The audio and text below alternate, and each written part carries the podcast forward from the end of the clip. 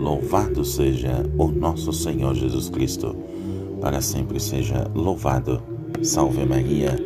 Meus queridos irmãos e irmãs, bom dia.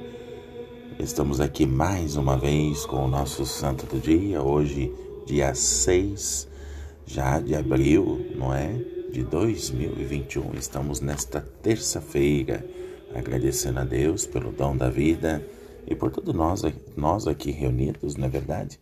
Para esse encontro. Queremos desejar a todos os nossos irmãos e irmãs a nossa saudação fraterna, é? aos que nos acompanham pelos meios de comunicação social e via rádio. Dez minutinhos para as oito, nós queremos começar iniciando hoje com as grandes figuras que vamos evocar. Em Lima, em Peru, lembramos um homem muito dedicado aos pobres, Hugo Echegaray. Morreu neste dia 6 de abril, no ano de 1979. Ele distinguiu-se não somente por ser caridoso, mas também como grande teólogo e pensador. Um grande homem, Hugo Echegaray, de Lima. Também hoje o nome que nós queremos recordar, muito aceito e conhecido no Brasil, é o de Marcelino. São Marcelino nasceu em Catargo, na norte da África. Foi um verdadeiro construtor da paz, entre as mais diversas tendências da Igreja. Por isso mesmo, foi traído e morto no ano de 413.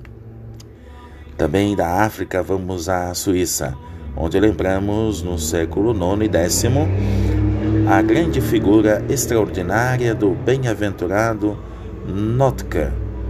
Era deficiente físico em alto grau, mas conquistou a admiração do mundo todo por causa da sua sabedoria, uma leitura e espírito de oração.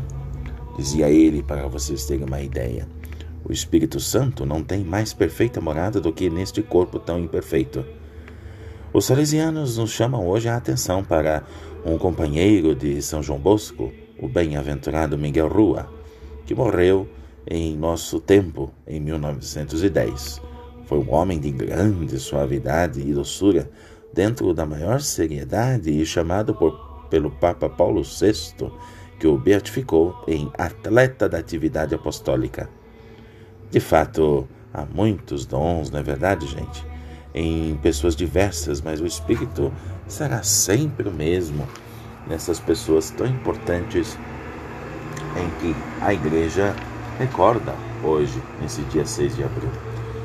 Também, claro que eu não poderia esquecer São Prudêncio, também, que nasceu na Espanha no fim do século VIII e abandonou o nome de Galando para tomar o seu com seu compatriota Prudêncio, o poeta cristão do século IV ele foi.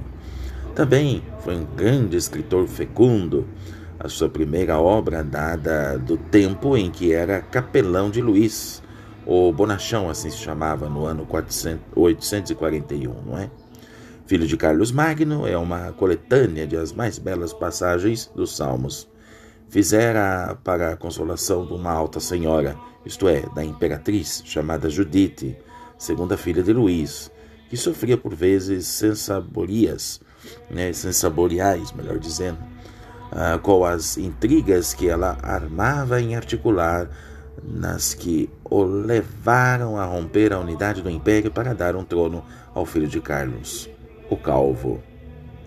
Portanto, meus irmãos, o que sobrevive de São Prudêncio é a crônica, Nela encontra-se o pormenor dos negócios eclesiásticos e seculares, das guerras, dos tratados de paz e outros acontecimentos decisivos que decorreram entre 836 e a sua morte. Transparece de cada página o seu amor a Deus e às almas. Grande São Prudêncio Bispo.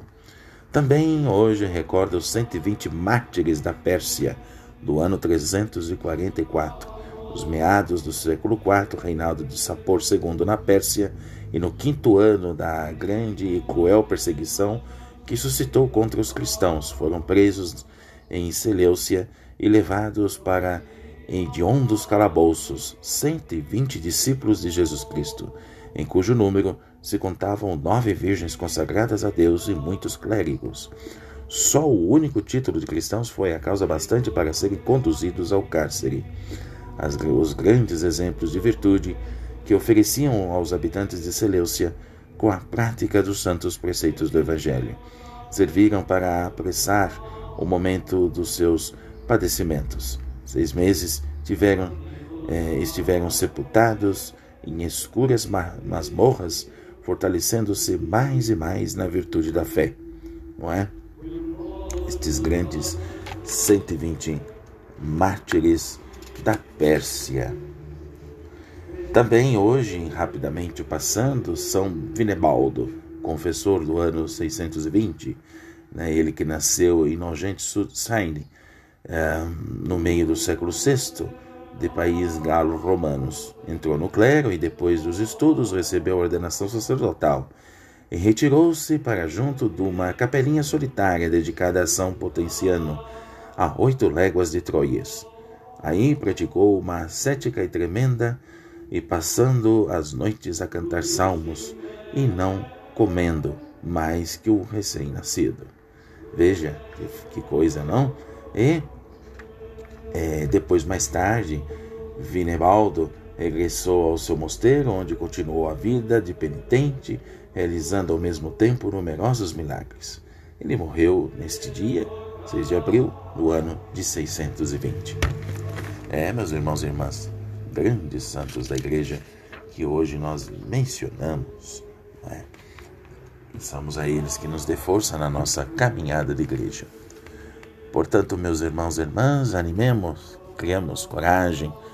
Deus caminha conosco e Ele nos ajuda a vencer todas as batalhas. Por isso, eu desejo a todos neste dia um bom dia uma ótima terça-feira da oitava da Páscoa e voltamos aqui amanhã com mais um Santo do Dia, se Deus quiser.